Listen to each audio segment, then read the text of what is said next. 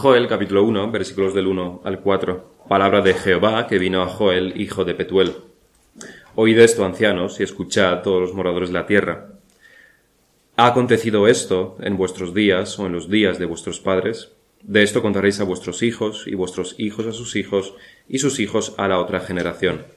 Lo que quedó de la, de la oruga comió el saltón y lo que quedó del saltón comió el revoltón y la langosta comió lo que del revoltón había quedado. Hay alguna discrepancia entre los comentaristas del texto sobre si Joel está anunciando un juicio futuro o si de lo contrario está hablando sobre un juicio pasado. Los que dicen que Joel anuncia un castigo futuro pueden argumentar que qué necesidad había de que el profeta les dijera lo que ocurrió en el pasado cuando los profetas supuestamente hablan sobre las obras futuras de Dios. ¿Qué necesidad hay de recordar un evento pasado? Sobre todo si lo está diciendo un profeta. Un profeta está diciendo cosas sobre el futuro. Pero como Calvino recalca, no debemos subestimar la pecaminosa estupidez de los hombres. El profeta habla sobre hechos pasados, lo cual habla y nos dice sobre lo terrible de la situación del ser humano que es castigado por Dios, pero no sabe reconocer que es un castigo de Dios. Como los judíos fueron tan necios que incluso siendo disciplinados de esta manera no entendieron que era la mano de Dios, el profeta justamente reprende su locura, dice Calvino. Y sigue diciendo, lo que el profeta intenta es despertar a los judíos para que entiendan que Dios ha extendido su mano desde el cielo, para que entiendan que lo que han visto es imposible que se diera por causas naturales, sino que era un milagro. Y su propósito es que los judíos sean grandemente avergonzados por su necedad de no haber sido atentos al castigo de Dios, sino que más bien se adulaban a sí mismos como si Dios estuviese durmiendo en el cielo cuando en realidad estaba violentamente tronando contra ellos, intentando por medios extraordinarios moverlos para que por lo menos se diesen cuenta que estaban convocados a un juicio. La labor del profeta no es entonces advertir sobre un juicio venidero, como fue el caso de Oseas o el caso de Isaías o Ezequiel, sino es más bien un interpretador, es un intérprete de la providencia y de los juicios de Dios. Esa es la labor de Joel, por lo menos en este capítulo. Porque más tarde hay una seria advertencia también. De no arrepentirse algo mucho peor vendría. Y también nos trae serias promesas. Debemos pensar con detenimiento en lo que está ocurriendo una, gran catástrofe ha venido sobre la tierra de los judíos, sobre Judá. Algo nuevo que ni los más ancianos habían visto antes, ni tampoco la generación anterior. Ni lo verían tampoco sus hijos, ni los hijos, ni los hijos de sus hijos, ni las siguientes generaciones. Algo único estaba ocurriendo, sino que es un ejemplo más de qué pecaminoso es el hombre, la naturaleza humana, la cual tenemos todos nosotros también podemos llegar a ser tan necios como ellos, y no solamente podemos, sino que muchas veces, demasiadas veces, lo somos. De no reconocer las providencias de Dios, ni sus juicios, ni sus pruebas. Por supuesto, todo comienza con que no sabemos reconocer nuestro pecado. Podemos ser bastante buenos en reconocer el pecado de los demás, pero lo que se requiere de nosotros es que identifiquemos nuestros propios pecados no los pecados de nuestro vecino, de nuestro prójimo, de nuestro hermano.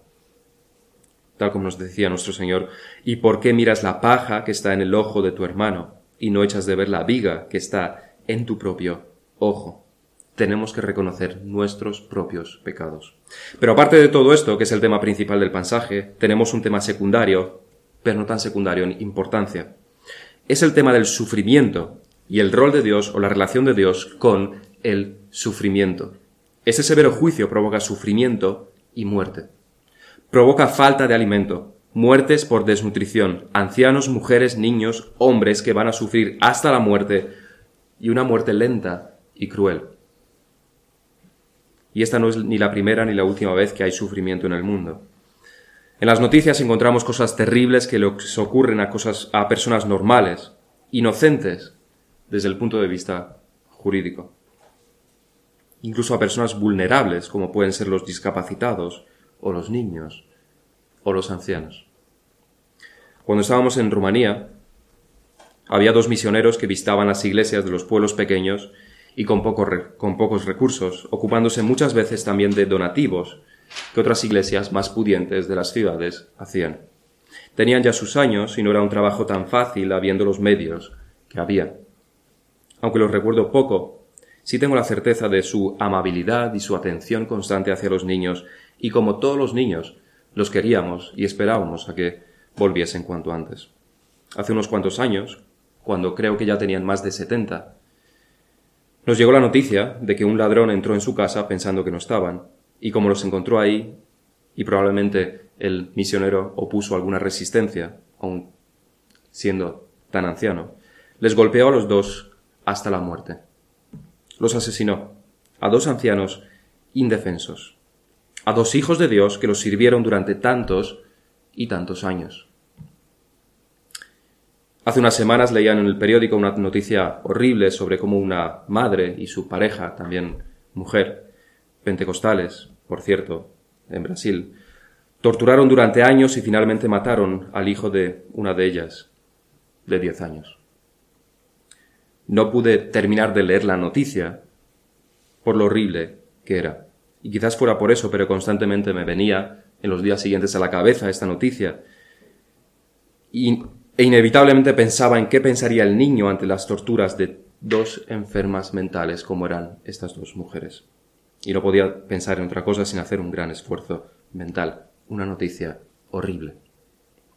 También me venía a la mente la imagen de las calamidades que Dios les envió a los israelitas como castigo por sus pecados, tal como profetizó Ezequiel. Ezequiel 5.10.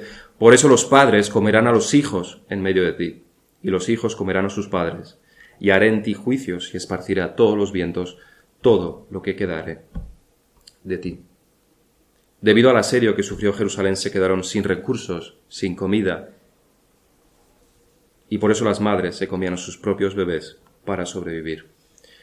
Esto no es cualquier cosa. Esto no lo hemos vivido ninguno de nosotros, y realmente a lo largo de toda la historia del mundo no ha habido tantos que hayan sufrido esas cosas. Pero han ocurrido. Pero cosas terribles han ocurrido desde siempre. Guerras, genocidios, torturas, violaciones, persecuciones. Si uno lee sobre cómo los vietnamitas comunistas mataban a los niños de familias cristianas, casi puedes echarte a llorar. Y en medio de todo este sufrimiento, en medio de todas estas situaciones, uno se debe preguntar, ¿dónde está Dios? Unos lo preguntan con malicia desde sus cómodos sofás. No tienen idea de qué significa sufrir, ni les importa demasiado, pero utilizan la situación para confirmar su negación y rechazo a Dios y al cristianismo en particular. Siguiendo la, siguiendo la dicotomía del filósofo antiguo, dicen que o Dios no existe o que Dios no es bueno. Así que Dios no existe. Están también aquellos que no tienen una fe real y cuando la calamidad viene, el sufrimiento viene, pierden su falsa fe. Están también aquellos que tienen una fe verdadera, pero débil, debido a un poco conocimiento. Pero a pesar del poco conocimiento y de su débil fe, a pesar de que no entienden muchas cosas, siguen confiando en el Señor. Y están aquellos que tienen una fe fuerte, alimentada por el conocimiento de las Escrituras. Al igual que el salmista cuando ve la prosperidad de los impíos, tienen momentos de duda, el sufrimiento que ven a su alrededor o el que les es infligido a ellos mismos hacen temblar sus fuertes cimientos, pero por medio de las escrituras reafirman sus convicciones. Y estamos también nosotros. No estamos ahora mismo en nuestros cómodos sofás pensando sobre este tema, pero sí estamos en cómodos bancos con aire acondicionado, bien vestidos, bien alimentados. Tenemos de todo y más. Nuestra hermana Carmen está pasando por serias enfermedades y nuestra luz también tiene bastantes, constantes problemas y alguna que otra hermana también. Los demás y por lo demás Dios nos ha bendecido con cosas que prácticamente ninguna generación ha tenido antes de nosotros. No hace tanto que fue la guerra civil aquí en España, menos aún pasó desde la Segunda Guerra Mundial, la guerra con más muertes que hubo jamás, sin olvidarnos de las atrocidades que se hicieron contra los judíos sin olvidar tampoco al pueblo gitano, que también tuvo bastantes bajas. Que te envíen a una cámara de gas teniendo que despedirte de tu esposa e hijos, o al revés, no es cualquier cosa.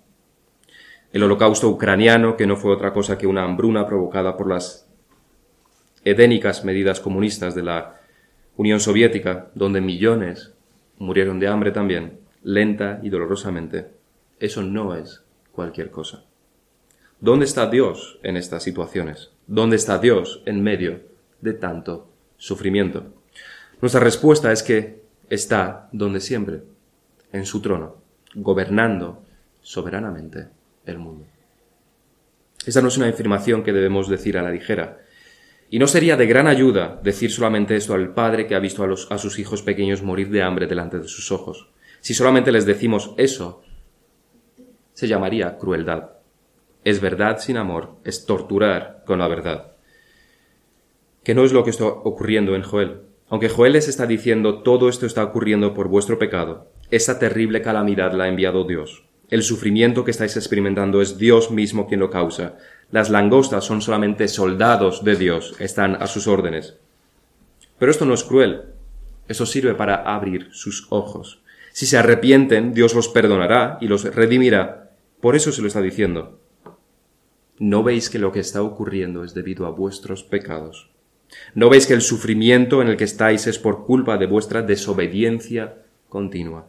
¿No veis que vuestros hijos están muriendo de hambre por vuestra propia culpa y pecado? Arrepentíos. Entonces, lejos de torturar con la verdad, lo que sí queremos es decir la verdad, contestar a la pregunta ¿dónde está Dios o por qué lo permite Dios?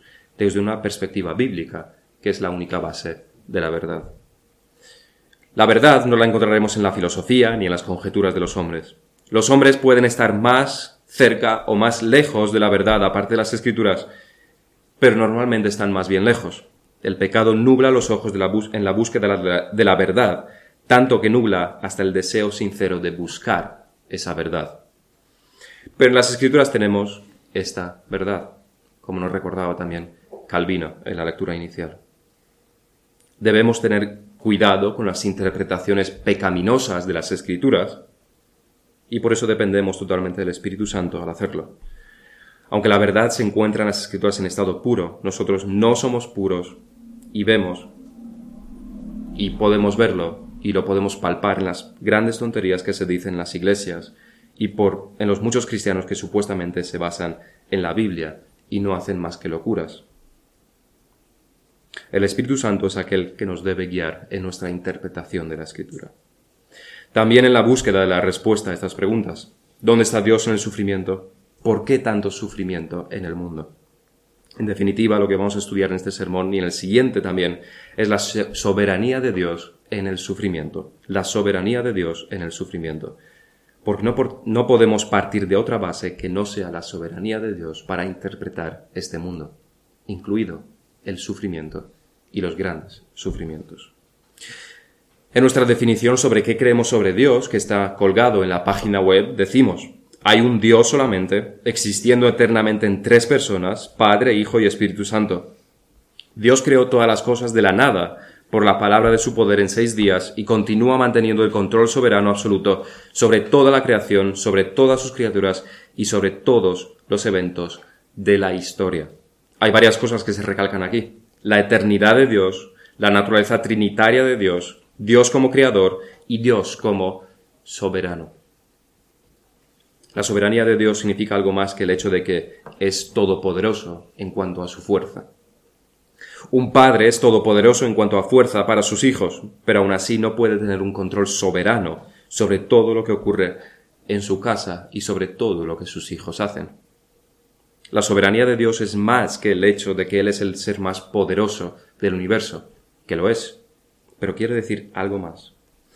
Él soberanamente hace su voluntad, y no de manera externa solamente, sino que todo lo que ocurre y deja de ocurrir está en sus planes y todo se cumple de acuerdo a su voluntad. No es lo mismo en la casa donde el padre es el más fuerte. Los hijos, en esa casa donde el padre es el más fuerte, pueden obrar a escondidas. Pueden romper la vajilla en frente, delante de su padre.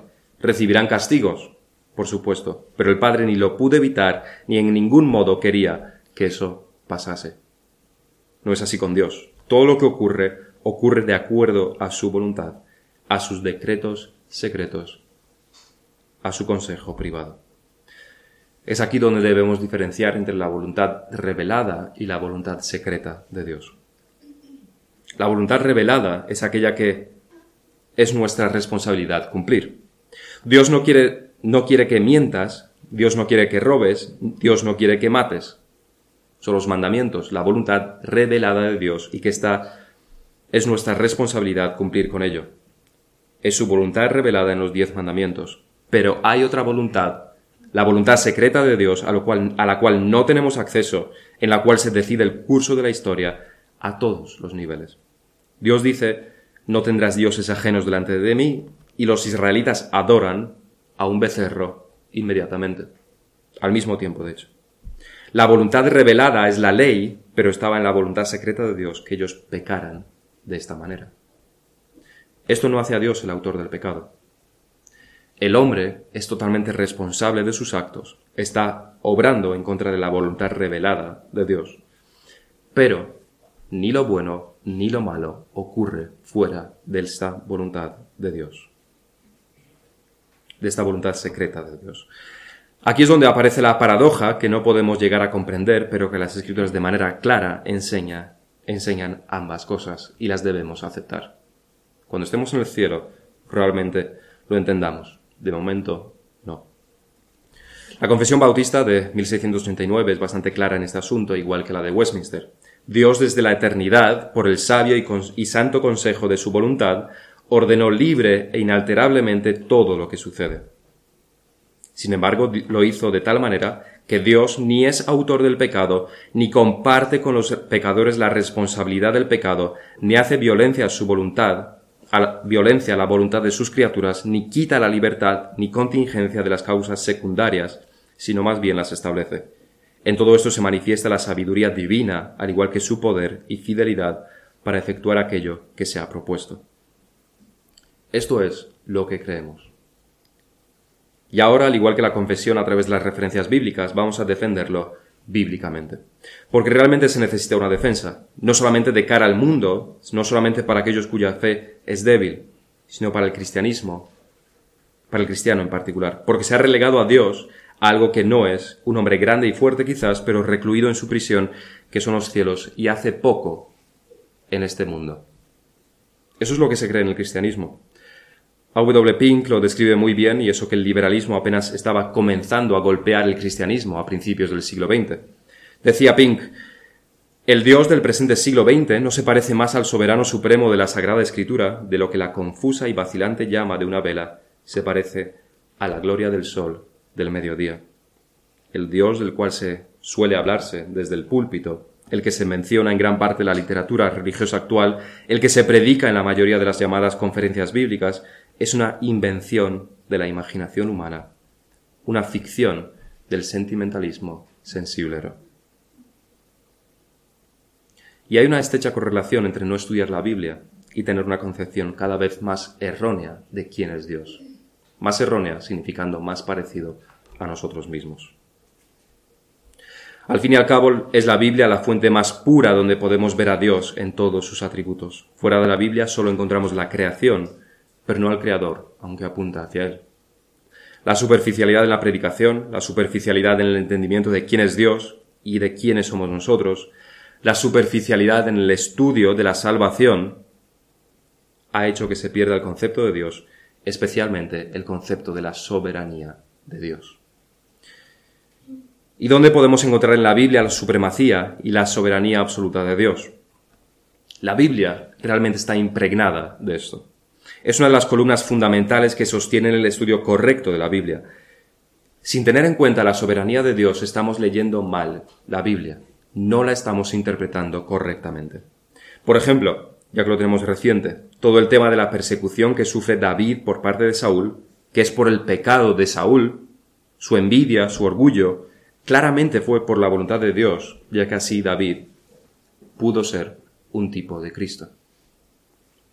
Sus pecados no están menos fuera de la voluntad secreta de Dios. Demuestran que David al fin y al cabo era un hombre y que el reinado eterno no se le puede dar a un hombre, tampoco a su hijo Salomón, aunque fuese el más sabio de la tierra. sino que sería para otro de sus hijos, que sería también Dios. Reciente tenemos todavía la destrucción de Israel profetizada por Oseas. Es un hito importante en la historia de la salvación. Demuestra que el pueblo de Dios no son los descendientes físicos de Abraham. Una vez más. Una vez más porque, ya que lo mencionamos, el pecado de Abraham, que tiene un hijo con su sierva por falta de fe en la promesa de Dios, aparte de la poligamia, demuestra exactamente lo mismo. No todo el que nace de Abraham es hijo de la promesa. Ismael nace de Abraham, pero no era, no era hijo de la promesa. Pero esto se demuestra a través del pecado del hombre, que recordemos siempre es su responsabilidad. Así que Dios está entretejiendo esta historia de la salvación con el pecado del hombre para traernos la salvación final que está en Jesucristo. Pero, aunque toda la Biblia está impregnada de la soberanía de Dios, hay, hay, pasajes específicos que se refieren a ella, sobre todo en los Salmos, en Proverbios, en Job, que es donde los escritores bíblicos se dirigen específicamente a Dios. El Salmo 135, versículos 5 y 6 dice, Porque yo sé que Jehová es grande, y el Señor nuestro mayor que todos los dioses. Todo lo que Jehová quiere, lo hace, en los cielos y en la tierra, en los mares y en todos los abismos. Todo lo que quiere, hace. El Salmo 115, en los primeros versículos, afirma, No a nosotros, oh Jehová, no a nosotros, sino a tu nombre da gloria, por tu misericordia, por tu verdad. ¿Por qué han de decir las gentes dónde está ahora su Dios? Nuestro Dios está en los cielos. Todo lo que quiso, ha hecho. El Salmo 31.15, de donde el himno que entonamos se inspira, dice, En tu mano están mis tiempos. Esta es una declaración de la soberanía de Dios, donde uno encuentra descanso, porque todo está en las manos de Dios. Cada situación, cada problema, cada alegría es controlada por Él. Nada hay que esté fuera de su control. Mis tiempos, buenos y males, alegres o tristes, los decretas tú. Eso es lo que entonamos en el himno y eso es lo que también dice el salmista. La soberanía de Dios en las decisiones de los hombres se expone en textos como Proverbios 21.1. Como los repartimientos de las aguas, así está el corazón del rey en la mano de Jehová. A todo lo que quiere, lo inclina. Es Dios aquel que inclina las decisiones del rey. Job 42.2 puede ser traducido como yo sé que tú puedes hacer todas las cosas y que ningún propósito tuyo puede ser estorbado. En Isaías 46 se dice, ¿a quién me asemejáis y me igualáis y me comparáis para que seamos semejantes? Acordaos de las cosas pasadas desde los tiempos antiguos, porque yo soy Dios y no hay otro Dios, y nada hay semejante a mí, que anuncio lo por venir desde el principio y desde la antigüedad lo que aún no era hecho, que digo mi consejo permanecerá y haré todo lo que quiero, que llamo desde el oriente al ave y de tierra lejana al varón de mi consejo.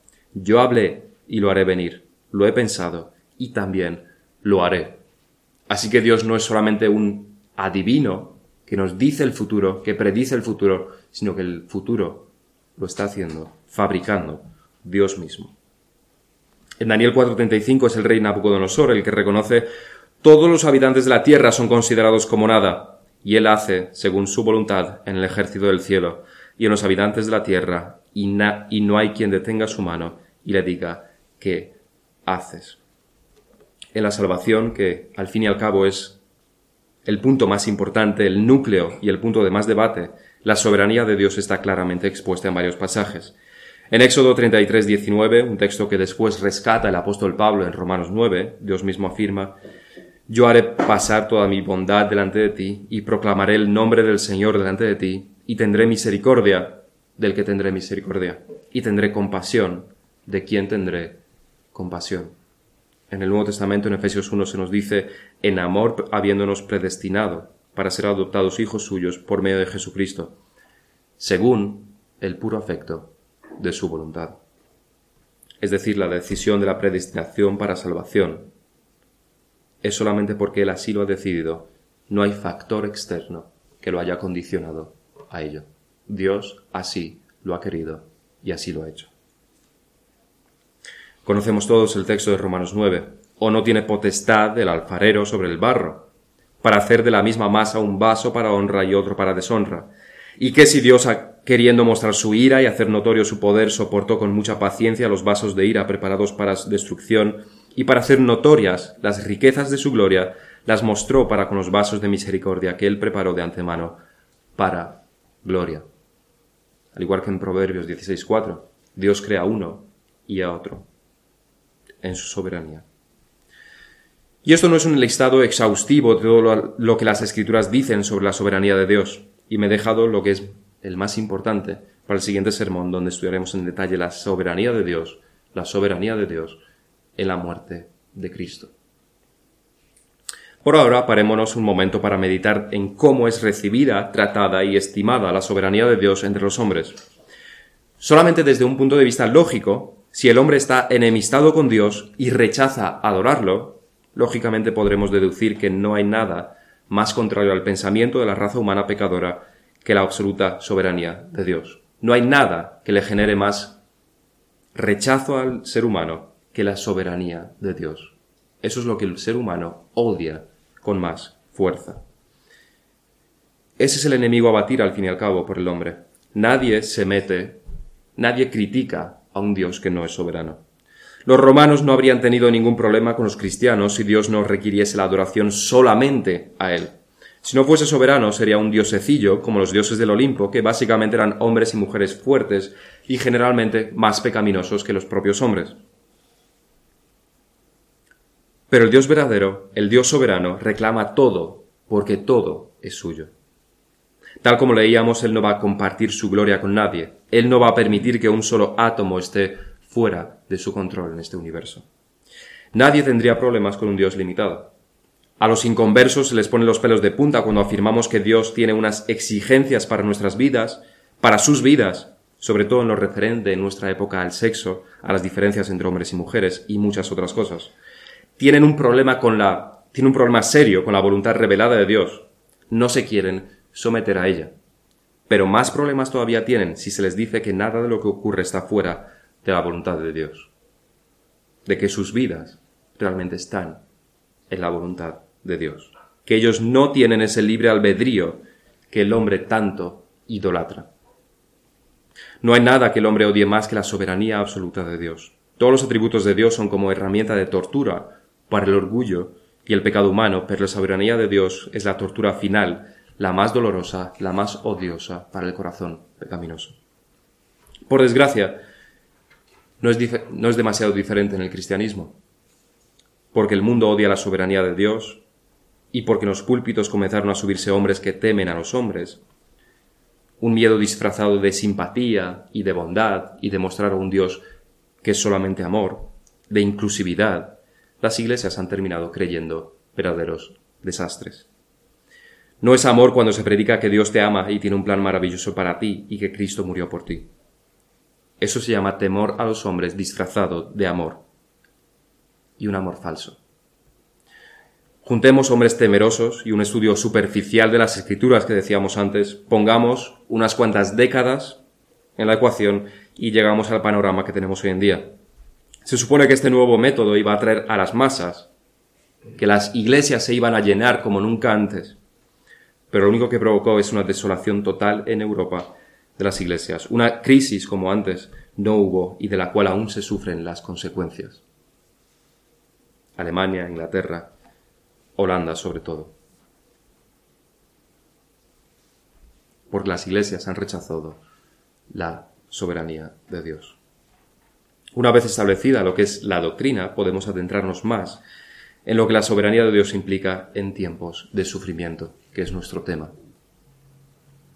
Y primeramente debemos volver a repetir esto. El sufrimiento no ocurre, igual que todas las demás cosas, no ocurre fuera de la voluntad de Dios.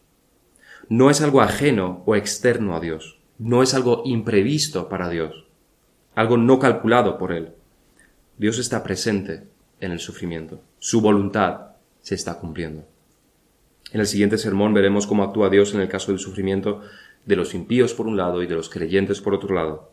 Pero por ahora lo que debemos tener claro es que Dios está presente en medio del sufrimiento de los hombres. Dios estuvo presente cuando Caín mató a Abel a sangre fría y con premeditación. En sus planes, en sus, propósitos, no evitó aquello, sino que estuvo en línea con sus propósitos, con su voluntad secreta. Dios estuvo presente cuando los israelitas estaban esclavizados en Egipto. Sabemos que fueron al fin liberados de Egipto, pero mientras tanto muchos murieron entre hambre y sed y trabajos forzados, y por edad. Sufrieron y murieron sin ver esa luz que vino con Moisés. Dios estuvo presente cuando David, aunque más justo que cualquiera de su generación, era perseguido por Saúl sin causa alguno. Dios estuvo presente cuando el imperio babilónico destruyó el templo y ejecutó a miles y decenas de miles a espada y en una muerte dolorosa y cruel donde murieron ancianos y mujeres y niños. Pero Dios no está sentado en su trono ajeno a todos estos sufrimientos. Él se involucró de lleno en el sufrimiento humano cuando se encarnó en forma de Jesucristo. Los ejemplos de, que acabo de poner están directamente relacionados con Jesucristo, el Dios hombre. Su sangre fue vertida en tierra, más inocente que la sangre de Abel, que clama para nuestro perdón. Fue perseguido y odiado por los poderes de su generación, al igual que David, y hasta la muerte. Y sobre la conquista de Judá y la destrucción del templo, ¿quién es el verdadero templo sino el Señor Jesucristo, que también fue destruido por unos impíos tan grandes como los mismos babilonios? Dios no es una deidad que ni siente, ni sufre, ni le importa el sufrimiento humano. Se identificó con nosotros cuando se encarnó. Hay un propósito en el sufrimiento de sus hijos especialmente. Hay un sentido. Puede que no lo podamos ver, ni apreciar, ni conocer como deberíamos, pero hay un propósito. Esto es lo que ni el ateísmo, ni el agnosticismo, ni una falsa religión con un Dios no soberano nos puede dar. Hay un sentido, hay un propósito. Pero debemos ir un poco más allá en esta explicación del sufrimiento. Debemos decir que el sufrimiento es la consecuencia y el castigo del pecado. La mayoría de veces por el pecado directo de los hombres, otras veces por el pecado de Adán simplemente. Los ateos gritan a los cuatro vientos que Dios no existe porque si existiera no habría tanto sufrimiento o no habría sufrimiento en absoluto tantas guerras en las que mueren niños inocentes, tanta hambruna, el holocausto. Pero no se quieren dar cuenta de que este sufrimiento es culpa, ocurre por culpa del pecado de los hombres. Es la consecuencia de negar a Dios y negar sus mandamientos. No habría nada de esto si los hombres se sometieran a la ley de Dios. ¿Qué guerras habría si los hombres se sometiesen a lo que Dios manda? demanda en las escrituras. ¿Qué hambrunas habría en nuestros días con los medios que tenemos para transportar comida y de conservarla si la gente, si las personas, si las naciones se sometieran a la ley de Dios? ¿Habría sida? ¿Qué epidemias habría si por la corrupción de los gobiernos y la falta de esfuerzo es lo que para, es lo que para, lo que detiene el avance de los países económicamente y por tanto en higiene y salud y vacunas? ¿Por qué las personas no se dan cuenta de que el pecado es la causa del sufrimiento? ¿Por qué no se someten a la ley de Dios para terminar con el sufrimiento que ocurre en el mundo? ¿Por qué prefieren negar a Dios, que es precisamente la causa de ese sufrimiento? ¿Por qué no levantan el puño hacia el pecado en vez de levantar el puño hacia Dios? Es en este sentido en el que también entendemos que no puede haber justicia sin sufrimiento. El sufrimiento es la única manera de que haya algo de justicia en este mundo, aquí y ahora, aunque no será una justicia perfecta hasta el día del juicio. En el siguiente sermón entraremos en más al detalle sobre los diferentes sufrimientos, los impíos, los hijos de Dios, el pueblo de Israel. Pero hemos puesto la base sobre la cual interpretar este sufrimiento, que es la soberanía absoluta de Dios. Para concluir, preguntémonos dos cosas.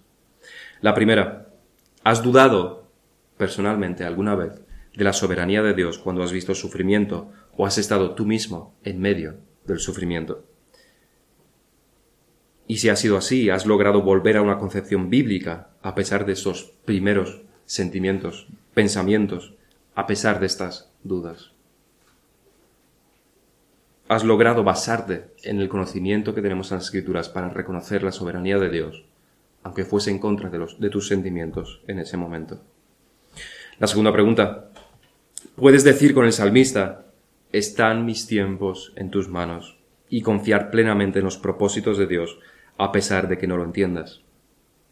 Es decir, eliminar las quejas, eliminar el por qué a mí, eliminar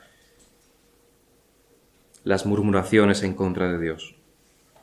Están mis tiempos en tus manos, es lo contrario de murmuración y queja y culpar a Dios. En estos momentos, al igual que el salmista, también debemos decir bendice alma mía Jehová. Debemos guiar las emociones a través del conocimiento, del intelecto. Debemos entender la doctrina de la soberanía de Dios para poder soportar la prueba. Vamos a terminar en oración. Thank you.